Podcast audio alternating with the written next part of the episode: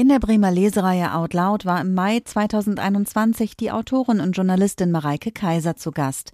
Sie hat aus ihrem Buch Das Unwohlsein der modernen Mutter gelesen und mit der Moderatorin Katharina Gulaikow über Mutterschaft, Care-Arbeit und Solidarität gesprochen. Das Buch von Mareike Kaiser ist 2021 im Rowold Verlag erschienen, aber auch als Hörbuch bei Audible erhältlich.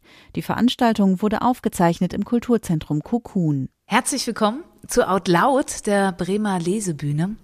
Für herausragende Autorin. Es geht endlich wieder weiter bei uns, nachdem lange Zeit, wie bei so vielen anderen auch, einfach gar nichts ging. Das ist eine Veranstaltung des Bremer Literaturkontors und normalerweise sind wir im Lagerhaus zu Gast.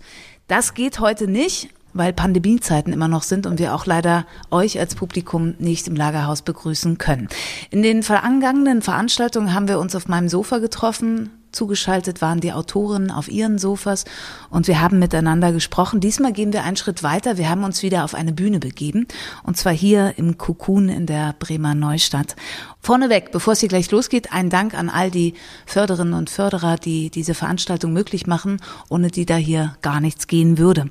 Das ist zum einen der Senator für Kultur hier in Bremen, die VGH, die Karin-Uwe Hollweg und die Waldemar Koch Stiftung, die Landeszentrale für politische Bildung ist neu dabei, das Literaturhaus Bremen, Bremen 2 und natürlich auch Dankeschön ans Cocoon für die Herberge heute und den technischen Support in der Live-Video-Übertragung gleich mit mehreren Kameras. Also für uns alle heute hier eine Premiere.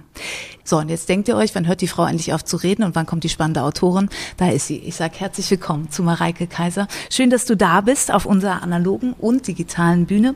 Hi, danke, dass ich da sein darf. Du bist die Erste, die zum zweiten Mal da ist. Ne? Das ist äh, eine große Ehre hier bei Outloud. Ja, ich fühle mich auch sehr geehrt und ich erinnere mich noch total gut an das letzte Mal im Lagerhaus. Das war sehr schön, ja. Aber hier ist es auch gerade schön. Also das sehen die am Stream gerade nicht, aber ähm, ich bin total glücklich hier mit euch wenigen, aber tollen Leuten zu sein. Danke für die Einladung. Ja, so ein bisschen das Publikum fehlt, aber wir versuchen es uns vorzustellen. Du hast gesagt, dass du dieses Buch geschrieben hast, um es vorzulesen, auf Bühnen zu präsentieren. Gut, jetzt ist die Bühne ein bisschen anders als gedacht. Du hast mit deinem Buch angefangen, bevor alles losgegangen ist. Aber da kommen wir gleich drauf zu, mhm. wie es jetzt für dich, für dich ist. Das Unwohlsein der modernen Mutter heißt es im April rausgekommen.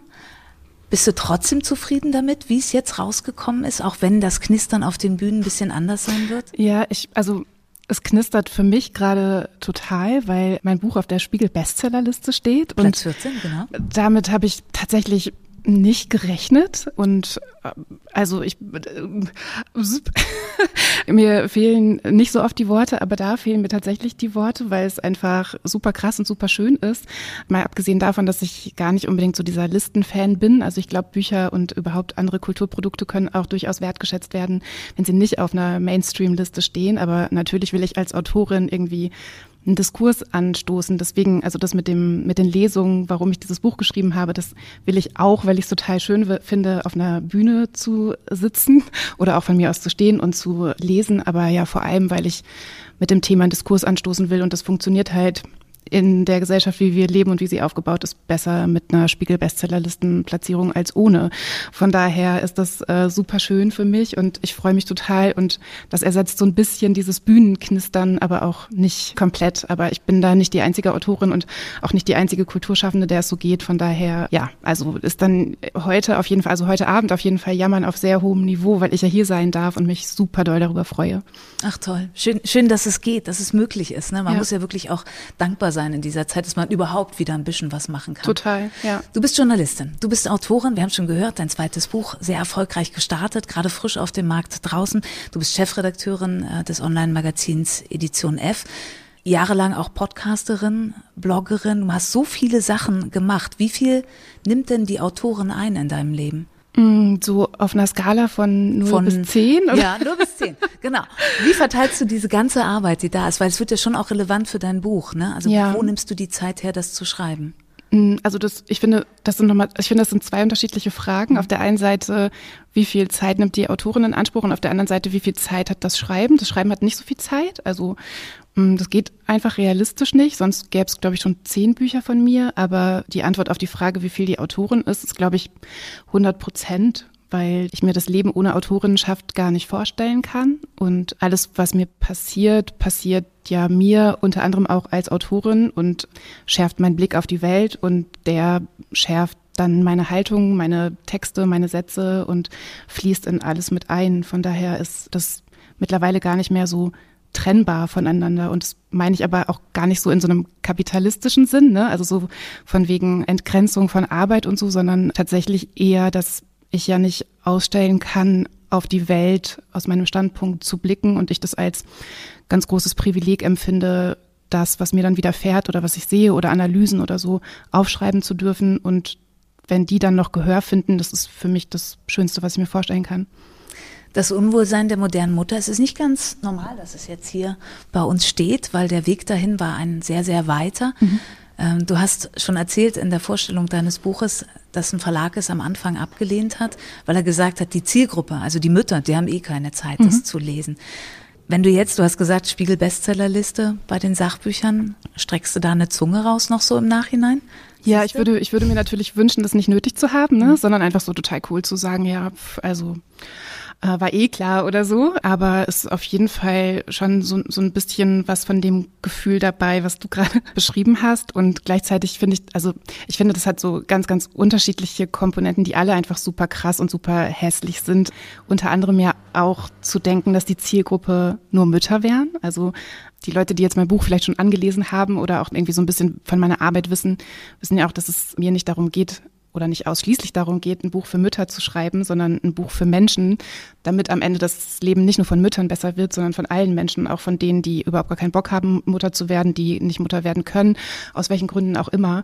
Von daher ist das, also ich glaube, das ist was, was mich mehr ärgert, dass da gesagt wird, dass die Zielgruppe nur Mütter wären, als dass dieser Verlag das jetzt abgelehnt hat. Und ich, ja, ich fand also auch da wieder die Autorinnenschaft, ohne die ich nicht denken kann. Ich habe dann schon auch im Kopf, was ist eigentlich eine gute Story, wenn ich irgendwas erzähle. Und wenn ich dann erzähle, dass mein Buch auf der Spiegelliste ist und vielleicht reicht dann auch die Erwähnung jetzt heute Abend, das fühlt sich so komisch an, das immer zu sagen. So. Uh.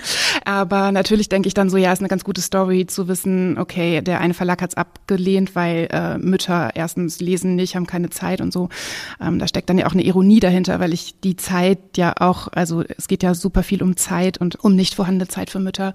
Also es ist eigentlich nochmal für mich eine Bestätigung mehrerer Thesen aus meinem Buch. Und das freut mich als Autorin dann. Du sagst in deinem Buch, also es sind verschiedene Kapitel unterteilt, die verschiedene Facetten beleuchten, was alles Mutterschaft und was Strukturprobleme sind. Und du gehst da durch und greifst eigentlich immer wieder auf, wer müsste eigentlich unterstützend tätig sein. Und da sagst du auch in deinem Buch, es braucht die Revolution.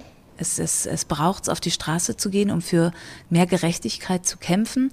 Aber die Mütter haben keine Zeit. Wer sollte es machen? Alle anderen? Na, also vor allem PolitikerInnen, ne? darauf kommen wir bestimmt später auch mhm. noch. Genau, also ich glaube, das ist bei allen Formen der Benachteiligung kann diese Revolution, also können wir dann auch nochmal drüber sprechen, was ich damit meine, mhm. ist ja so ein großer Begriff.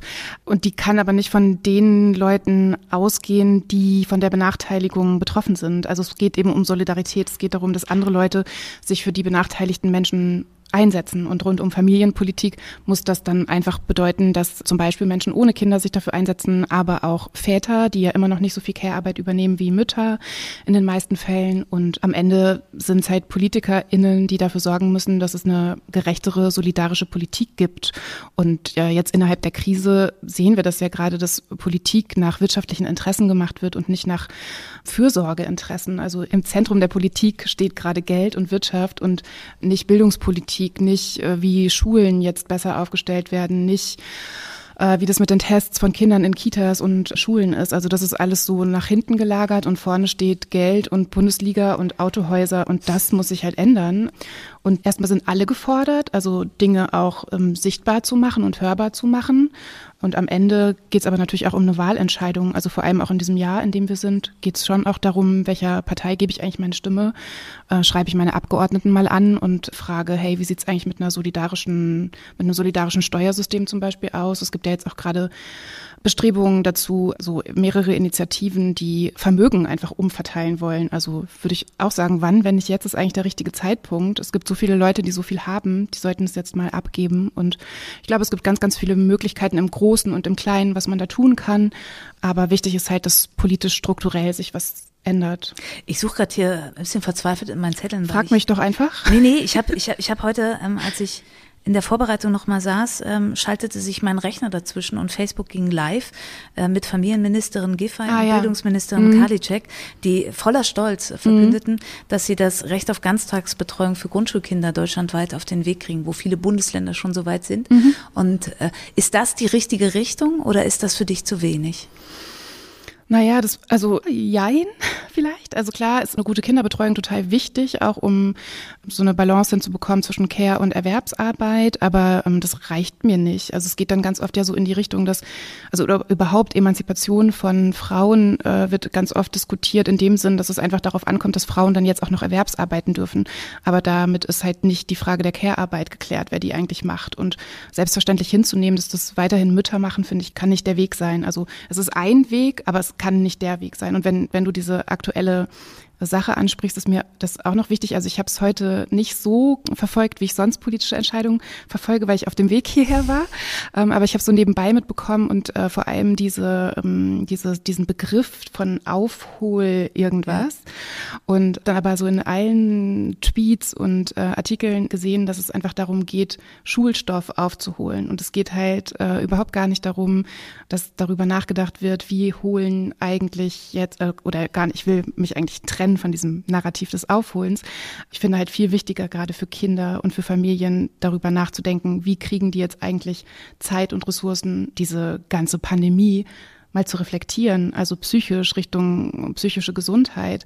Und stattdessen wird dann jetzt schon wieder geguckt, wie können die jetzt Schulstoff aufholen. Das wäre für mich echt so eine Frage, die können wir in fünf Jahren diskutieren, mhm. aber nicht jetzt. Und also das finde ich zeigt eben auch wieder, es geht gar nicht darum, dass es uns gut geht, sondern es geht darum, dass wir leistungsfähige Geschöpfe im Kapitalismus sind passt dann wieder in die Gesellschaftsstruktur rein. Wollen wir in dein Buch mal reinschauen? Mhm. Du hast uns verschiedene Kapitel mitgebracht, mhm. aus denen du äh, lesen möchtest. Wir werden immer zwischendurch mal wieder einen Ausschnitt hören. Dafür sind wir ja auch bekannt, dass es auch eine Lesung ist. Wollen wir mit der Arbeit anfangen? Weil du schilderst ja. natürlich in den verschiedenen Kapiteln, wo das Problem denn liegt. Mhm. Und eins ist natürlich, wie soll ich Arbeit und Care-Arbeit mhm. zusammenbringen? Ja. Bühne frei für Mareike Kaiser. Jetzt würde Applaus kommen. Tosender Applaus. Oder auch erst ganz am Ende. Ich habe auch viele Lesungen gemacht, wo dann die ganze Zeit einfach Stille war und ganz am Ende dann okay. Applaus. Genau, ich lese so einen Arbeitsabschnitt aus dem Arbeitskapitel, der aus zwei Teilen besteht. Ich nehme das Brot und schneide es. Ich hole die Butter aus dem Kühlschrank und schmiere sie auf das Brot. Möchtest du Käse? frage ich. Ich lege den Käse auf das Brot. Ich wasche die Brotdose aus. Ich nehme den Schäler aus der Schublade und schäle die Gurke. Sie wird sie eh nicht essen, aber ich will, dass wenigstens die Möglichkeit besteht. Vielleicht will ich auch nur, dass irgendwer sieht, dass sie Gurke dabei hat. Ich schneide die Gurke in Scheiben und lege sie in das obere Fach der Brotdose. Das Brot lege ich in das untere Fach. Ich schmiere ein Knäckebrot mit Butter. Mit Salz, frage ich. Ich streue Salz auf das Knäckebrot.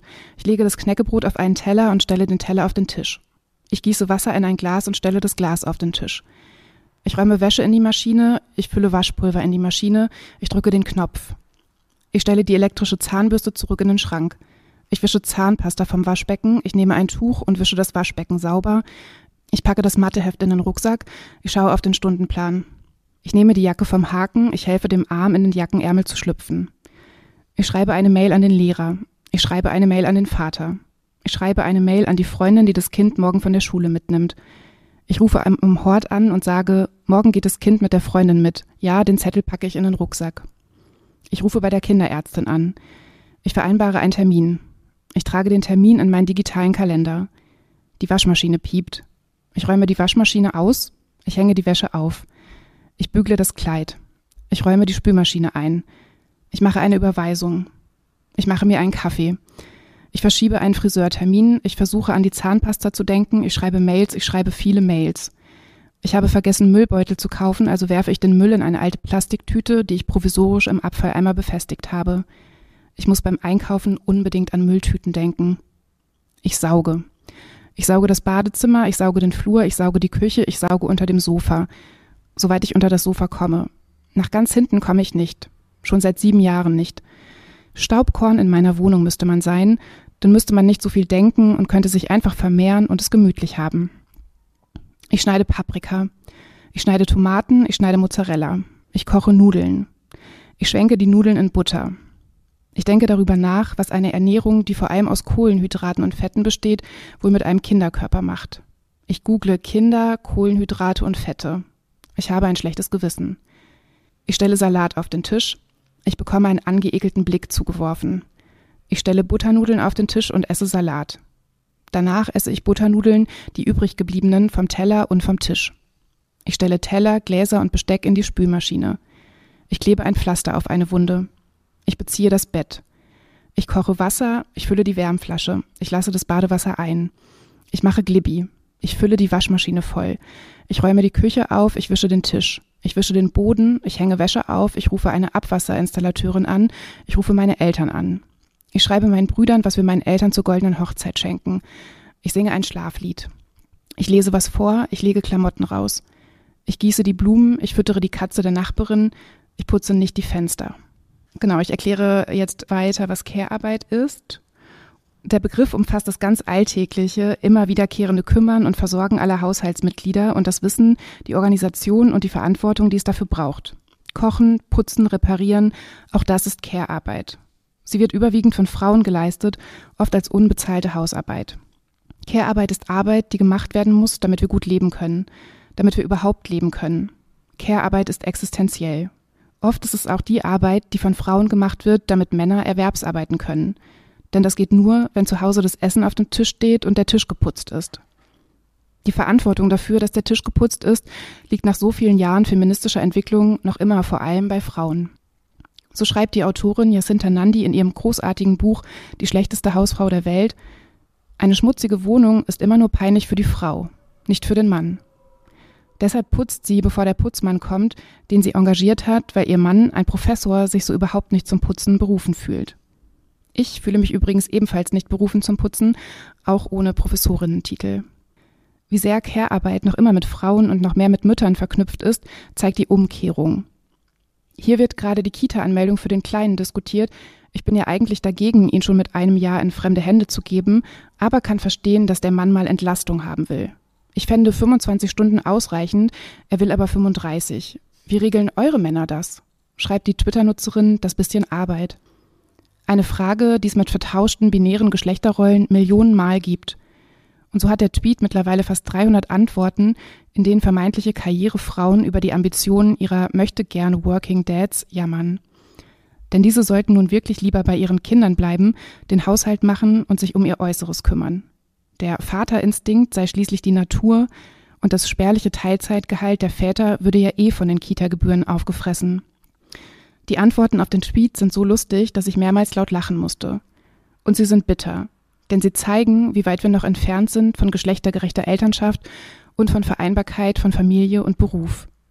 Und überhaupt von einer Gesellschaft, in der alle Menschen ein selbstbestimmtes Leben leben könnten. Eine Auswahl.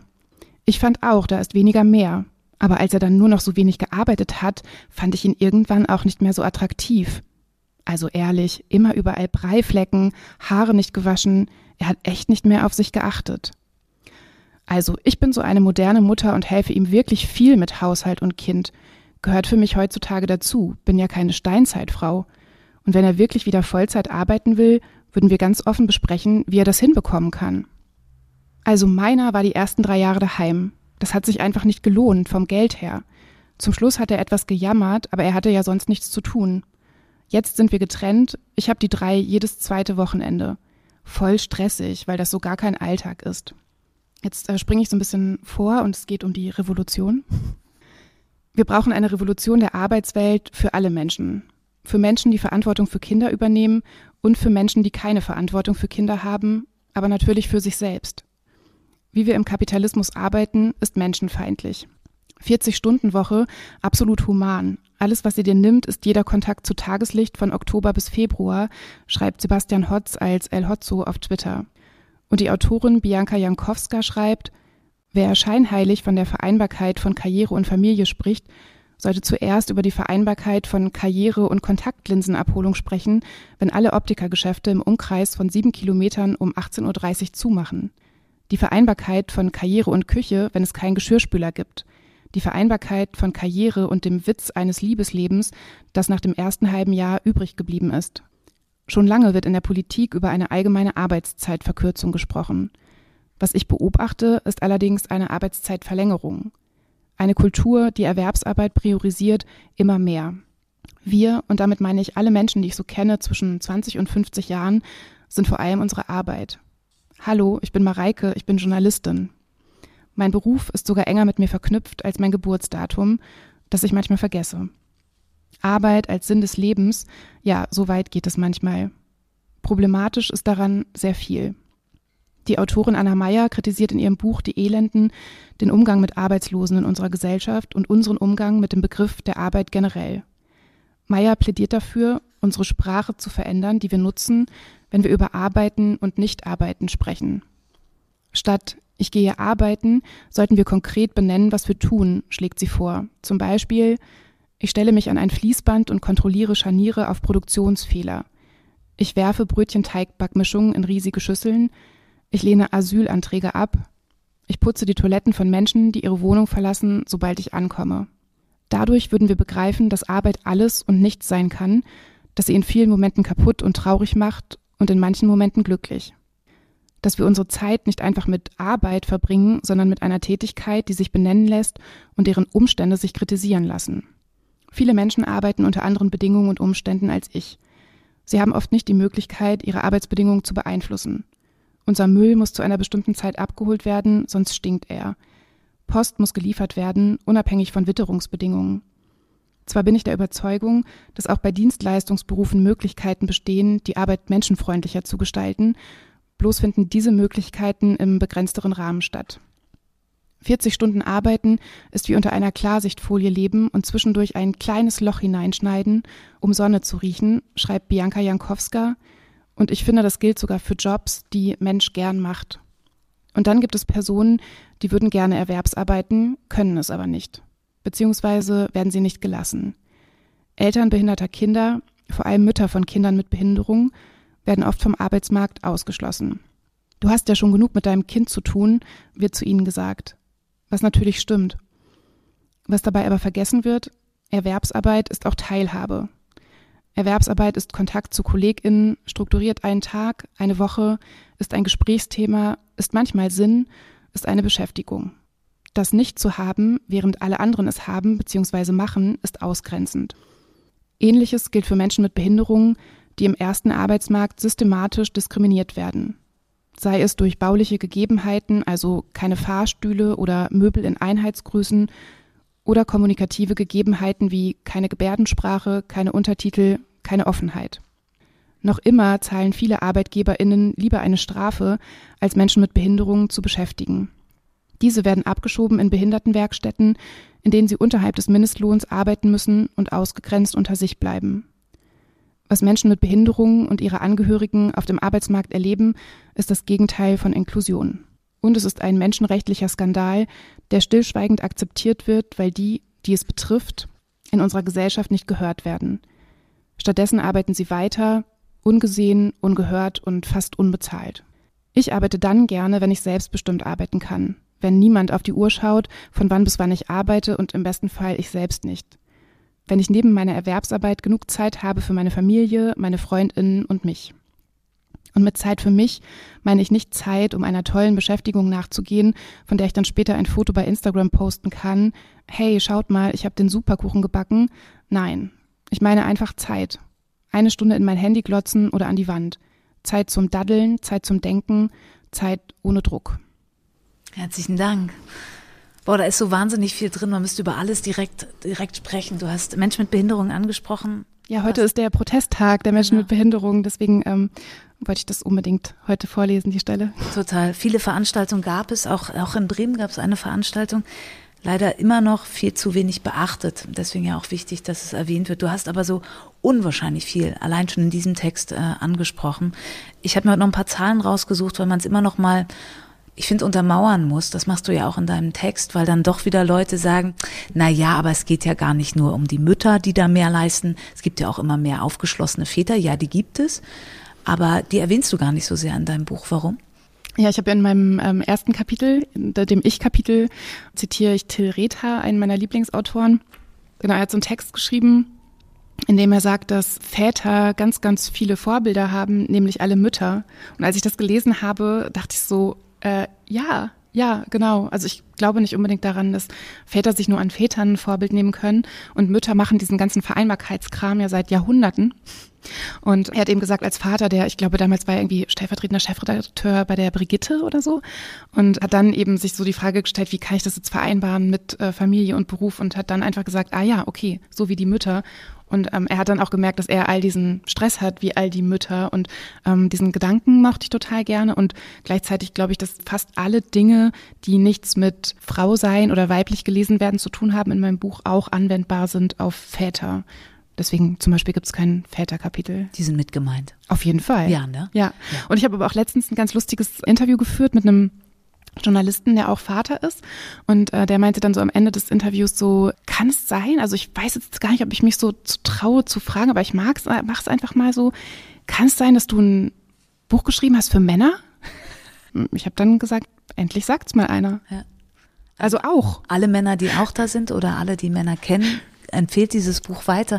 Als ich es gelesen habe, ging es mir am Anfang so, wo ich dachte, ja, sie hat recht aber weiß ich doch schon alles. Und dann kamen die Stellen, wo ich dachte, ah nee, doch, ich lerne ja doch noch was. Und du kommst ja auch immer mal wieder auf andere Mütterratgeber zu sprechen, die immer noch Bestand haben, zum Beispiel die schon seit der NS-Zeit da sind. Und irgendwann dachte ich für mich, und jetzt musst du mal sagen, ob du das auch so siehst oder sagst Blödsinn, habe ich gedacht, du hast einen Ratgeber geschrieben. Du hast wirklich den Mutter beziehungsweise Vater Ratgeber geschrieben, der Ist-Zeit, auf was man alles achten muss. Würdest du das auch so sehen? Nein, auf gar keinen Fall. Okay, warum nicht? ähm, weil ich das also für mich überhaupt gar nicht beanspruche. Das würde ja bedeuten, dass ich irgendwas weiß. Also dass ich irgendwie. Kann man nicht aus Erfahrung lernen einfach? Meine Erfahrung ist nicht deine Erfahrung und ist nicht ihre Erfahrung und nicht seine Erfahrung. Nee, glaube ich. Also nee, also ich möchte alles andere als einen Ratgeber geschrieben haben. Aber du hast schon auch Tipps mitgegeben, wie zum Beispiel, wenn du schwanger wirst, such dir deine beste Freundin als Anwältin ja. aus. So. Den fand ich gut, den kannte ich noch nicht. Ja. Da, warum? Also Tipp klingt, ja. klingt für mich dann auch irgendwie Tipp. so besser gut, als, als Vielleicht Rat. hast du ein Buch voller Tipps für Mütter geschrieben, für werdende und bestehende und auch Väter. Vielleicht sind zwei, drei Tipps drin, okay, ja. Alles klar. Kommen wir auf die Anwältin zurück. Warum brauche ich die Anwältin? Weil du diskriminiert wirst. Das würde den Rahmen des Abends sprengen, mhm. alles zu sagen, aber es beginnt ja eigentlich mit dem positiven Schwangerschaftstest und mhm. darüber schreibe ich ja auch im Buch. Also ich erzähle ja von einer Freundin, die sich bei mir meldet mit einem positiven Schwangerschaftstest und die Ressortleitung werden soll in dem Medium, in dem sie arbeitet und dann sagt, okay, Mareike, äh, das kann ich jetzt nicht mehr machen und wann sage ich das denn jetzt? Und das sind halt Fragen, die Väter sich zum Beispiel nicht stellen und und dann, also hast du ja automatisch einfach dieses äh, Vereinbarkeitsproblem von, du hast da jetzt eine Person, für die du verantwortlich sein wirst und in den meisten Fällen auch willst. Mhm. Und gleichzeitig eine Erwerbsarbeit in einer Gesellschaft, die so strukturiert ist, dass sie an, äh, sich an Kinderlosen ausrichtet. Also eine Vollzeit von 40 Stunden ist einfach nicht machbar, wenn du auch noch ein glückliches Familienleben mit Kindern haben willst. Und da fängt der ganze Salat an. Und dann wieder reinzukommen ist auch wieder, wieder, wieder schwierig. Genau, ne? und da gibt's einfach total viele Situationen, in denen Menschen AnwältInnen gebrauchen können. die dann beratend zur Seite stehen, was ja. man machen kann, was ja. man sagen darf. Im besten Fall. Nicht. Und das ist natürlich auch wieder eine Geschichte von äh, Ressourcen und Privilegien. Ne? Mhm. Also, äh, meine, also wenn man wirklich eine, eine Anwältin kennt, so dann ist das ja schon toll. Aber ganz viele Leute kennen auch keine Anwältin oder Anwälte können sich das gar nicht leisten, wissen gar nicht, dass sie benachteiligt werden oder oder sogar diskriminiert werden. Und Vielleicht können wir uns auf ein aufklärerisches Buch einigen. Also das wäre, glaube ich, eher mein Anliegen, gar nicht Rat geben, sondern eher aufzuklären und Aha-Momente zu schaffen, so dass dann jemand sein, sein oder ihr Leben selbst in die Hand nehmen kann. Also darum geht es mir eigentlich so um letztendlich Selbstermächtigung dass man was machen kann und weiß, wie es ist. Ja. Ich komme nochmal auf die Zahlen zurück, ne, weil mhm. das, du erwähnst das ja im Prinzip. Ich habe heute nochmal einen Artikel gelesen, der war in der Zeit online auch. Ähm, zum Tag der Arbeit kam heraus mhm. unter dem Titel Wer sich nicht wehrt, verarmt am Herd. Wir kommen ja gleich in mhm. einer nächsten Stelle deines Buches auch nochmal ums Thema Geld. Und auch da ist die Aufforderung da, Leute geht streiken. Ne? Mit, der, mit dem Hinweis auf die Bundestagswahl.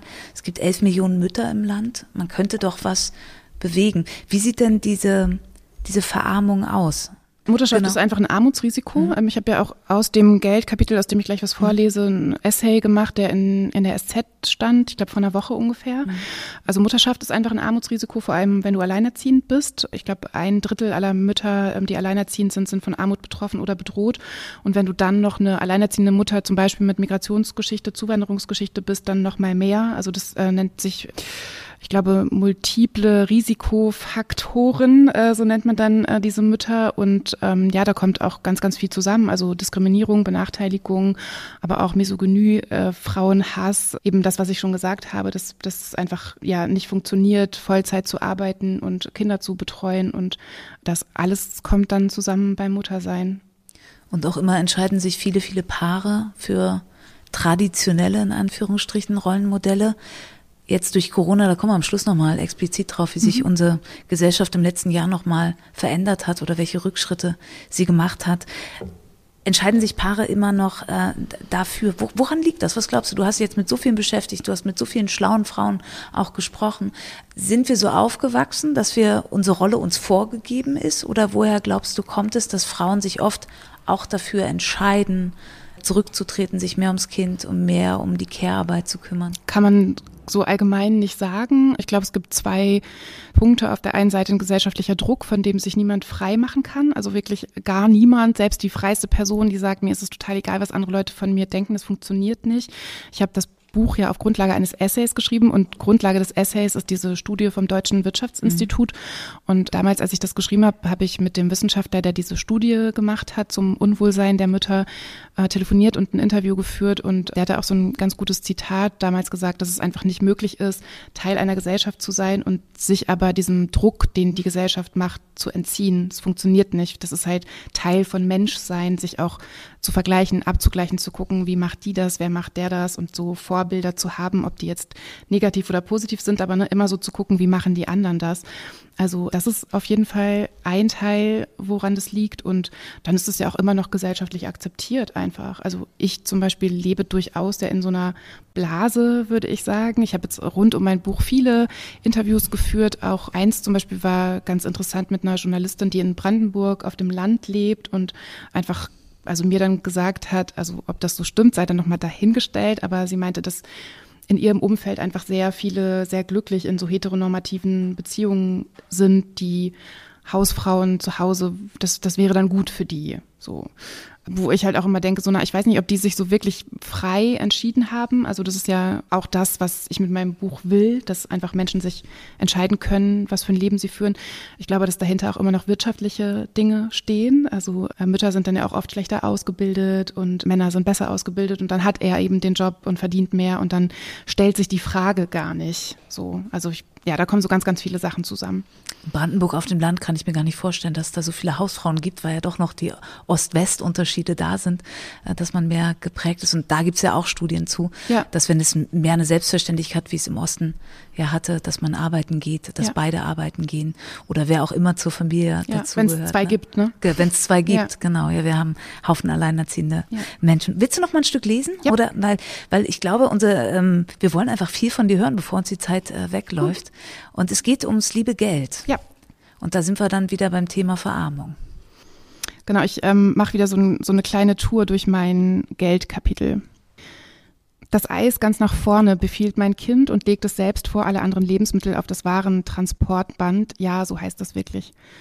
Der prominente Platz scheint wichtig zu sein, sowie auch die korrekte Platzierung der Warentrenner. Ich packe Tomaten, Saft und Käse ein, stecke meine EC-Karte in die Kartenmaschine und tippe meine Geheimnummer ein. Vorgang nicht möglich, steht da. Vorgang nicht möglich, sagt die Kassiererin und schaut mich genervt an. Mist, denke ich.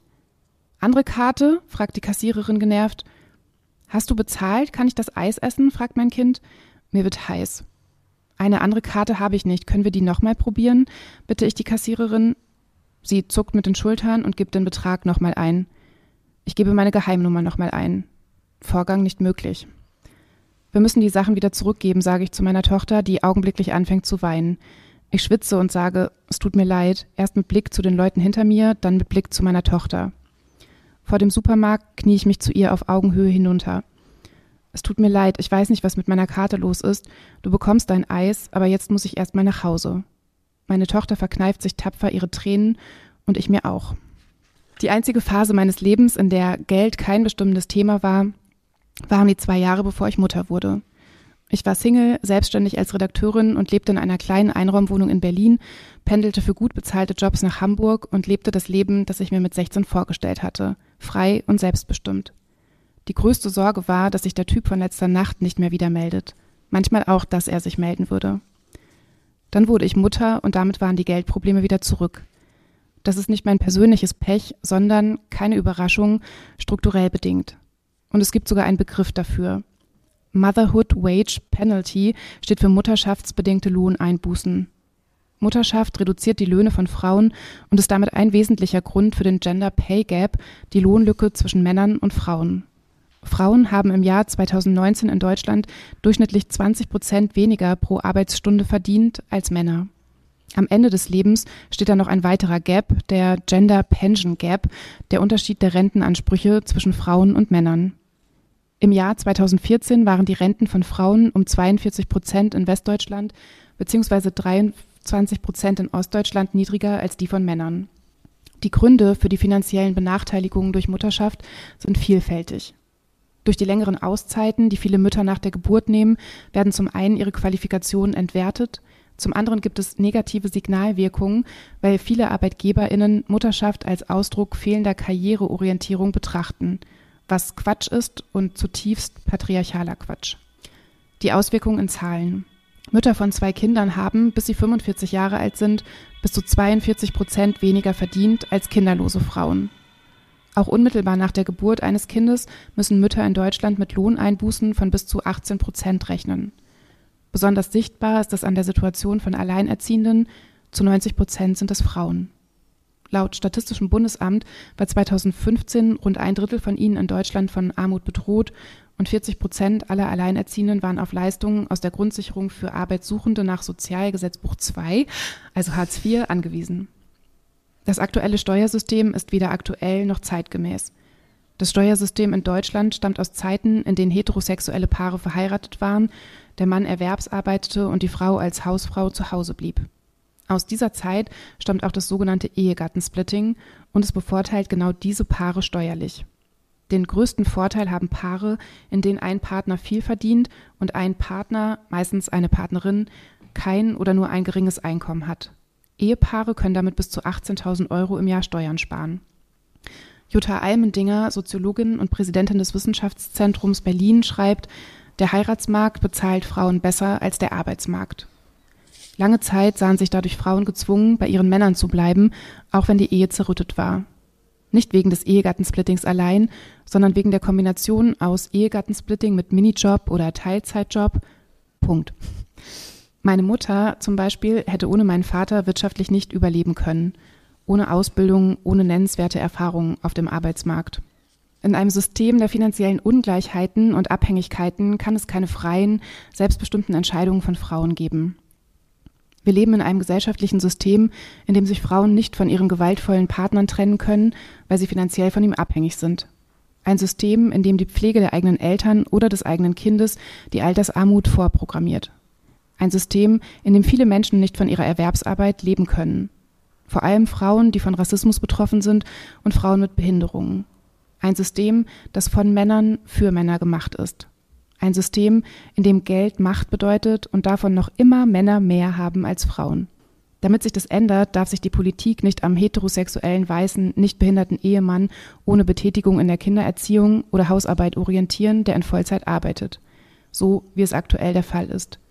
Politik muss gemacht werden für die erwerbstätige, alleinerziehende Mutter mit zwei Kindern, eins davon pflegebedürftig. Wenn diese Mutter gut von ihrer Erwerbsarbeit leben kann, genug Zeit für ihre Kinder und sich selbst hat, erst dann haben wir die Chance auf Macht und Geld für alle. Abgesehen von verlässlicher Kinderbetreuung, einem neuen Steuersystem und besseren Arbeitsbedingungen, sowohl was die Arbeitszeiten als auch die Bezahlung betrifft, könnte das bedingungslose Grundeinkommen ein Schritt in diese Richtung sein. Eine Existenzsicherung für alle, die ohne Bedingungen funktioniert. Das wäre übrigens nicht nur gut für die alleinerziehende Mutter, sondern vor allem für ihre Kinder. Für alle Kinder, die in dieser am stärksten wachsenden Familienform leben.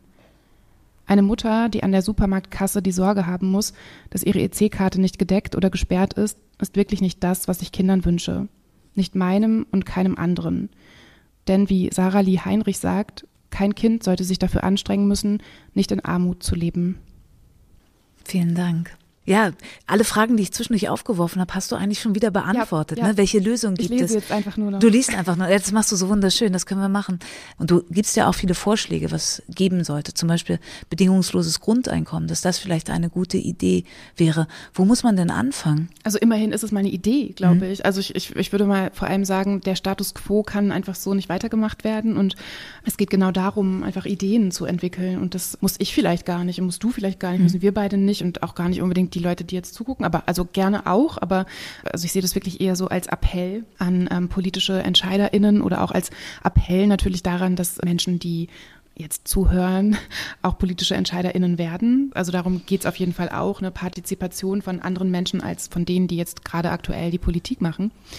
Also das ist ja auch so eine Kernthese meines Buchs, mhm. dass Politik im Moment für kinderlose, weiße, heterosexuelle mhm. Männer gemacht wird und auch von denen, von daher kein, äh, kein großes Wunder, dass es so ist. Und für mich wäre die, die Lösung, dass eben diese alleinerziehenden Familie in den Mittelpunkt gestellt wird. Und ich glaube auch gerade jetzt so innerhalb der Corona-Krise müssen ja einfach auch sehr viele Entscheidungen getroffen werden. Eigentlich finde ich, wäre jetzt auch die Möglichkeit, mal größer zu denken, also auch kreativer zu denken, Ideen zu entwickeln und sie auch einfach mal auszuprobieren. Aber also davon sehe ich sehr wenig. Aber ich glaube wirklich so, wenn bei all diesen Entscheidungen, die jetzt getroffen werden, Politik das in den Mittelpunkt stellen würde. Also wirklich diese Überlegung, wie geht es dieser Familie mit zwei, drei Kindern, eins davon mit Behinderung, mit Pflegebedarf, alleinerziehende Mutter und wenn es bei jeder politischen Entscheidung, und damit meine ich jetzt auch nicht nur Familienpolitik oder Steuersystem, sondern wirklich jede, ne? also wo fährt jetzt der Bus, wo kommt die nächste Haltestelle, äh, wie geht es weiter in Richtung Klimagerechtigkeit, das, das sind ja auch alles Themen, die Familien ganz konkret berühren. Und wenn man da einfach diese Familie in den Fokus stellen würde und sagen würde, wir treffen die Entscheidung so, dass es der besser geht, ist, glaube ich, ganz fest dran, würde es auch allen ohne Kinder und auch von mir aus dem weißen heterosexuellen Mann ohne Kinder besser gehen, weil ich glaube auch nicht, dass der Bock hat auf eine 80-Stunden-Woche. Und sich dumm und dämlich arbeitet. Du, es gab ja was von der Bundesregierung jetzt zu Corona-Zeiten. Es gab ja einen Bonus für jedes Kind. Das Schweigegeld. Das, so nennst du es in deinem Buch. Äh, keine gute Idee von der Politik, jetzt einfach mal so eine Sonderzahlung an Eltern rauszugeben? Voll gut, aber bitte monatlich mindestens. Mhm. Also ich meine, ne, 300 Euro, wenn du dir jetzt wirklich vorstellst, du bist eine Familie alleinerziehend von Armut betroffen und dann kriegst du 300 Euro für jetzt ja schon mehr als ein Jahr. Und äh, wenn man sich allein mal überlegt, wie viel mehr Geld auch auf Familien zugekommen ist. Also wenn man sich überlegt, so die meisten Kinder essen ja zum Beispiel Mittag in der Schule, in einem Alltag ohne Corona. Die waren jetzt alle zu Hause. Die, also Kinder, das wissen wahrscheinlich alle, die jetzt zugucken und Kinder haben, die essen ganz schön viel. Die müssen ja auch wachsen, ne? Ja, ja. genau. Und es ist wirklich, also das ist einfach eine Entlastung, wenn das ja. in der Schule passiert. Und das ist eben nicht nur zeitlich, ist es anstrengend, die ganze Zeit irgendwelche Snacks herzustellen, sondern es kostet auch einfach viel Geld. Und also ich würde mal sagen, okay, damit sind dann vielleicht die 300 Euro, also das, das deckt dann die 300 Euro, aber auch nicht auf ein komplettes Jahr. Und dann gibt's ja auch noch die FFP2-Masken zum Beispiel, die gekauft werden mussten. Ich glaube, da gab's mal irgendwann einen Hartz-IV-Zuschuss, aber auch nur ja. einen kleinen. Also es, es, geht einfach nicht auf. Die Rechnung geht nicht auf.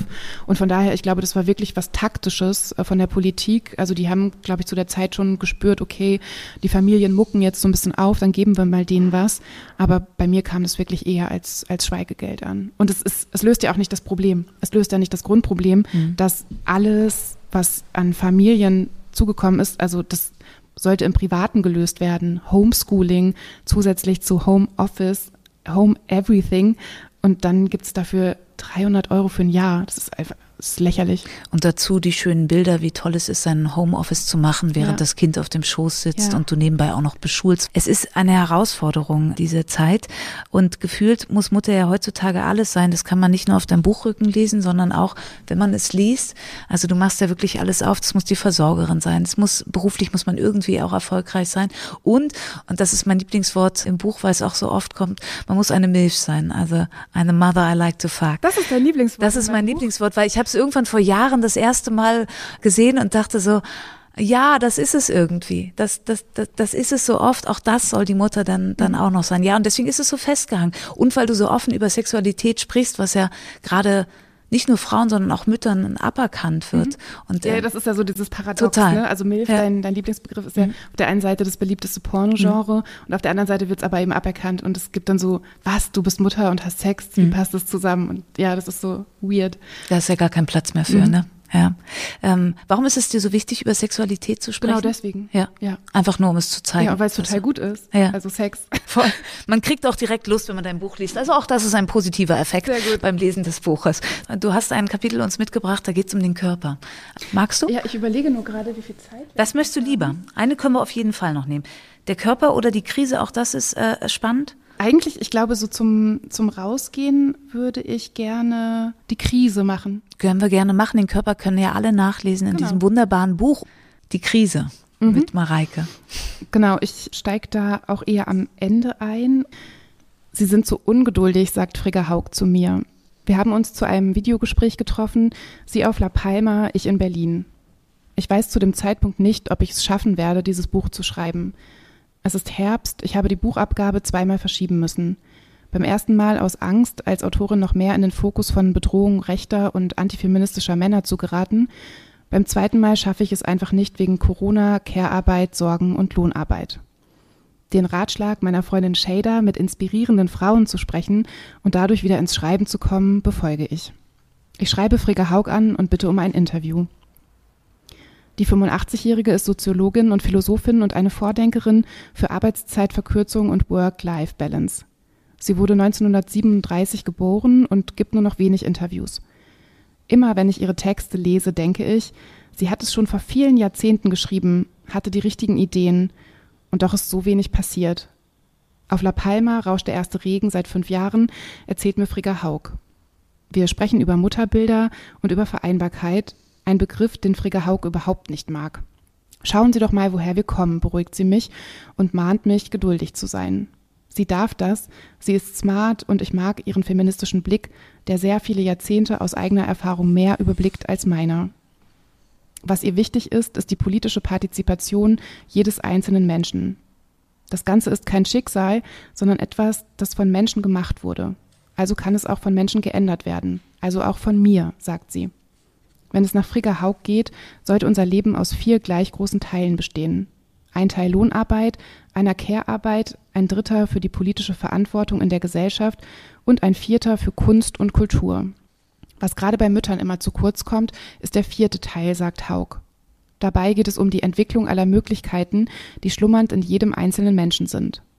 Häufig kümmerten sich Mütter dann erst wieder im Rentenalter um Musik, Kunst und andere Dinge, die ihnen Freude bereiten. Ich habe angefangen, zornig darüber nachzudenken, als ich mit meinem Kind zum Sandkasten ging, erzählt Frigga Haug. An dem Sandkasten saßen lauter Mütter, jede für ein einzelnes Kind. Und ich dachte, Mann, was für eine Vergeudung. Diese 16 Frauen könnten doch jetzt großartige Dinge machen, während eine von ihnen die 16 Kinder hüten könnte. Die Mütter hatten auch nichts miteinander zu tun, sondern waren isoliert voneinander. Sie schauten höchstens mal, dass ihrem Kind nicht ein Förmchen geklaut wird. Eine Mutter pro Kind am Sandkasten ist eine gesellschaftliche Vergeudung. Frigga Haug plädiert dafür, nicht auf neue politische Rahmenbedingungen zu warten. Sie fordert politische Mitgestaltung von allen. Wir sprechen auch über Mutterliebe und über das Paradox davon. Frigga Haug sagt über die Liebe zum Kind, es halten, um es loszulassen. Das klingt alles gut für mich, aber meine Ungeduld bleibt. Wann ist es denn endlich soweit, frage ich sie. Das Weltwirtschaftsforum rechnet uns vor, dass es noch über 200 Jahre dauern wird, bis Frauen und Männer die gleichen Chancen auf dem Arbeitsmarkt haben. Müssen wir wirklich so lange warten? Frigga Haug setzt das in Relation. Sie sagt, das ist ja kein Endpunkt, an den wir kommen müssen. Es geht um eine Richtung. Und in die bewegen wir uns. In Teilen gebe ich ihr recht. Vor 50 Jahren hätte mein Vater vermutlich nicht neben mir im Garten gesessen und gesagt, ich hätte mich gern mehr um euch gekümmert. Neue Familien und Rollenbilder entstehen. Vielleicht zu langsam für mich, denn ich will, dass mein Kind selbstbestimmt Familie leben kann, frei von Klischees und Stereotypen. So weit sind wir noch nicht. Aber wir sind auf dem Weg. Vielleicht wirklich die letzten Tage des Patriarchats, wie Margarete Stokowski schreibt. Herzlichen Dank. So ein Satz wie Frigga Haug, eine Mutter pro Kind im Sandkasten ist eine gesellschaftliche Vergeudung. Den hast du ja auch gepostet. Ne? Wenn du solche Sachen, ging's los. da ging's los. Ja. Ne? Wenn du solche Sachen in die in die Welt raushaust, was kommt da auf dich zu? Kontroverse Diskussion, würde ich sagen.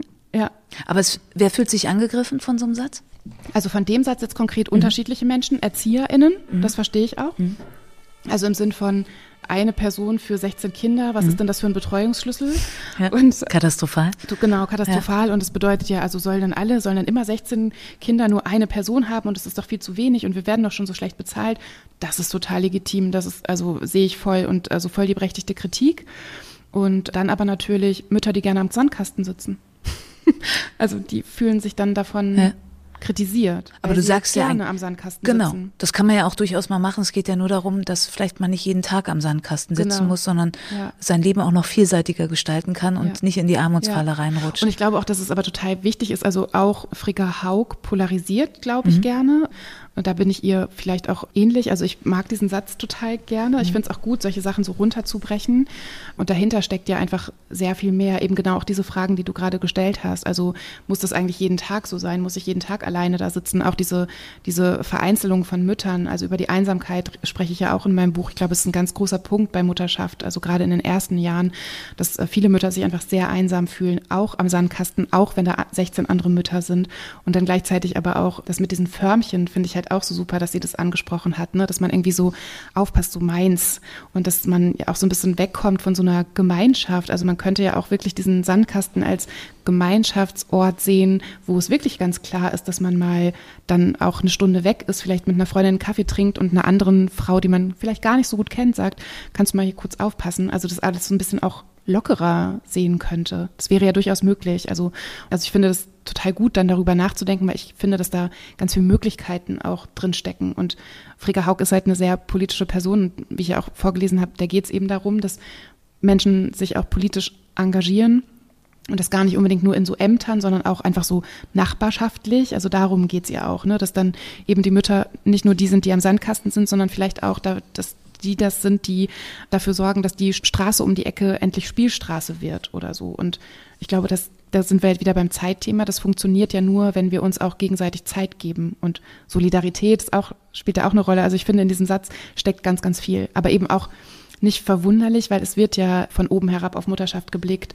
Dass Angela Merkel als äh, Mutti bezeichnet wird, ist ja kein, kein Kosewort, sondern ähm, es soll sie degradieren. Von daher sind das ja Dinge, mit denen Mütter auch zu kämpfen haben. Und von daher habe ich vollste Empathie für die, die sich dadurch angegriffen fühlen, weil das einfach was ist, was im Alltag passiert. Aber wichtig, ja ans Gespräch zu kommen, ne? Und du sprichst was ganz Wichtiges an Solidarität. Die forderst du ja an mehreren Stellen im, im Buch. Mhm. Wie könnte die noch aussehen? Also Bündnisse schaffen, Mütter untereinander. Welche Solidarität forderst du noch?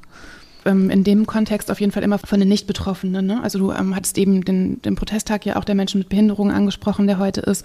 Ähm, wenn wir uns da Veranstaltungen angucken oder auch auf Instagram gucken, wer da heute gepostet hat, dann sind es Menschen mit Behinderung mhm. und vielleicht noch ein paar andere, die, also dann noch Eltern von Kindern mit Behinderung vielleicht, so ist dann der zweite Kreis, aber dann hört es schon auf. Also das ist das, was ich fordere, dass Menschen von Dingen, von denen sie nicht selbst berührt sind, sich aber berühren lassen und sich dann auch dafür einsetzen, weil anders funktioniert es einfach nicht. Also die Revolution im Familienbereich zum Beispiel, die werden jetzt nach diesen Monaten in der Krise nicht noch Mütter stemmen können, also die irgendwie alle mit, mit mindestens einem Fuß im Burnout gerade sind, sondern es müssen halt die machen, die gerade noch Kraft haben, sowohl bei dem Mutterthema als auch bei dem Inklusionsthema. Also alle zusammen mit anpacken, ne? Und ja. wir Nichtmütter müssen da einfach mal ein bisschen was, was, was mitmachen. Welche Rolle spielt deine Tochter beziehungsweise der Gedanken und all die weisen Sachen, die du aufgeschrieben hast, dass du ihr das mitgeben kannst, dass es bei ihr mal anders läuft, wenn sie selber groß ist. Ja, also eine ganz große Rolle. Gleichzeitig aber auch mit bei jedem Satz die Befürchtung, hoffentlich findet sie mich nicht allzu peinlich, wenn sie das dann irgendwann mal Ach, liest. sie wird's, ne? Ja, ja also ähm, letztens hat sie irgendwie reingelesen und dann fand sie so einen Satz ganz gut, aber Sie findet auch immer nicht so gut, dass ich nicht so viel über sie schreibe. Also, hm. Eigentlich möchte sie komplett überall drin vorkommen. Aber gut, ich glaube, da gibt es dann auch noch ein bisschen Unterschied zwischen dann irgendwann später mal so realisieren, was bedeutet das eigentlich, was die Mutter da so macht ja, es ist ähm, auf jeden Fall auch so ein, ich glaube, so in der Zeit, das hatte ich ja auch vorgelesen, als mir nicht so klar war, schaffe ich das jetzt eigentlich? Aus unterschiedlichen Gründen ist das auf jeden Fall sowas wie Motivation, auch damit was zu ändern. Und okay, ich glaube jetzt nicht, dass mein Buch dafür sorgt, dass wir jetzt morgen wirklich die Revolution haben, die mein erstes Ziel wäre, aber vielleicht eben kleine Revolutionen in einzelnen Familien oder auch in einzelnen Köpfen. Und dann ist das ja schon total viel. Und ja, also um nochmal auf deine Frage zurückzukommen, es ist einfach eine Motivation für die kommenden Generationen, was zu ändern. Und so ein Bewusstsein auch zu schaffen, ja. das ist ja auch wichtig. Würdest du in einem Bewerbungsgespräch offen sagen, dass du Mutter bist? Ich ja, aber ich glaube, mittlerweile bin ich in der privilegierten Position, mhm. auch das dann einfach sagen zu können. Und ich habe aber auch in meinem, ich glaube, das habe ich in meinem ersten Buch geschrieben, damals noch als Mutter von zwei Kindern, mit denen ich gelebt habe und das eine mit Behinderung. Und da habe ich einen Job auf jeden Fall auch mal deswegen nicht bekommen. Und es war definitiv eine Zeit, wo ich mir überlegt habe, sage ich das jetzt oder sage ich das nicht. Blöderweise habe ich damals schon geblockt. Also ich hatte keine Möglichkeit, es nicht zu sagen. Aber ich verstehe total, wenn Menschen das nicht machen. Ich will aber in einer Gesellschaft leben, in der wir das tun, weil wir ja durch Elternschaft auch total viel lernen. Und also ich könnte es mir überhaupt gar nicht vorstellen, weil es einfach ganz viel auch mit der, mit dem Leben, mit der Lebenszeit macht. Ich, ich würde auch nur in einem Job arbeiten wollen, in dem ich mit Kind willkommen bin. Also das war zum Beispiel für mich mit einer der ausschlaggebenden Gründe, zu ähm, Edition F zu gehen. Liebe Grüße an alle, die da jetzt gerade zuhören, weil es halt immer klar war, ich bin Mareike mit Kind mhm. und das, also das hat oberste Priorität, wenn es darum geht, wann irgendwelche Meetings sind oder auch wann nicht. Und jetzt, also auch gerade dann innerhalb der Krise, ich habe ja am ersten Tag des Lockdowns dort angefangen im Homeoffice mm, und hatte dann mein Kind tatsächlich auf dem Schoß und es war irgendwie immer klar, zu Mareike, da gehört einfach noch was dazu. Und anders könnte ich mir Arbeit nicht vorstellen. Ich weiß aber auch, dass es eben ja, privilegiert ist. Das ist zum Beispiel, also da bin ich jetzt auch nicht die Ratgeberin, die sagt, ja, musst du auf jeden Fall machen, weil ich mhm. weiß, viele können sich das nicht leisten. Aber ich würde mir wünschen, dass das in einem Lebenslauf steht, ja klar. Ich hatte letztens mit einer Freundin die Diskussion, die auch ein Bewerbungsgespräch hatte und den Job nicht gekriegt hat, weil sie eine, eine Mutter ist mhm. und das auch Natürlich hat ihr das keiner so gesagt, aber es war ziemlich eindeutig. Und dann haben wir auch diskutiert, wo ich dann auch meinte, will man da überhaupt arbeiten in so rückschrittlichen mhm. Unternehmen? Aber ja, ja, klar, du genau. hast recht. Und manche können das ja, einfach nicht. Man muss sich ja. das leisten können. Ja. No, und da, darum geht es dann aber eben natürlich auch, finde ich, dass dann Leute in Positionen, die sichtbar mhm. sind, auch die Sichtbarkeit dafür nutzen. Also auch einfach äh, Leute in Führungspositionen, die dann sagen, ja, ich, ich bin mit Kind und dann aber auch nicht nur so happy Live-Fotos zeigen von irgendwelchen Konferenzen, wo sie problemlos und mühelos ihr Kind stillen, sondern dann bitte auch ähm, thematisieren, dass das eben nicht nur easy peasy ist, sondern auch schwierig. Also ich finde, das ist so ein bisschen auch die Verantwortung von Leuten, die dann in den privilegierten Positionen sind, auch zu sagen, ähm, ich bin hier mit Kind, ich mache die Erwerbsarbeit als Führungsperson, aber es ist auch echt schwierig und es muss sich viel ändern. Ich glaube, wir müssen zum Schluss kommen. Ich habe ein Schlusswort mhm. und ich zitiere dich. Also du kannst vorher gerne noch was sagen. Ja, ich finde das super. Also ja? von mir aus hättest du mit deiner Stimme ja auch mein Buch vorlesen können. Also dann das würde mich sehr ehren. Ich möchte, ich möchte einmal Danke sagen vorneweg. Danke für deine Zeit. Danke, dass du hergekommen bist. Danke für die inspirierenden Worte, die du nicht nur verfasst hast, sondern die du auch hier gelassen hast in der Sendung. Schön, dass du da warst, Mareike. Ich danke dir, Katharina. Sehr gern. Ja, ich habe mich nie vorgestellt in dieser Sendung heute. Mein Name ist Katharina Gulaikow. Es war mir eine Freude, mit euch durch diesen Abend zu kommen. Und ich zitiere Mareike Kaiser an meiner Seite und möchte mit ihren Worten beenden. Mein Dank gilt den Menschen, die nicht hier sind, weil sie Geschirr spülen und die Kinder ins Bett bringen. Vielen Dank. Bye bye. Das war ein Mitschnitt der Veranstaltung mit der Autorin Mareike Kaiser im Rahmen der Bremer Lesereihe Out Loud, moderiert von Katharina Gulaikow.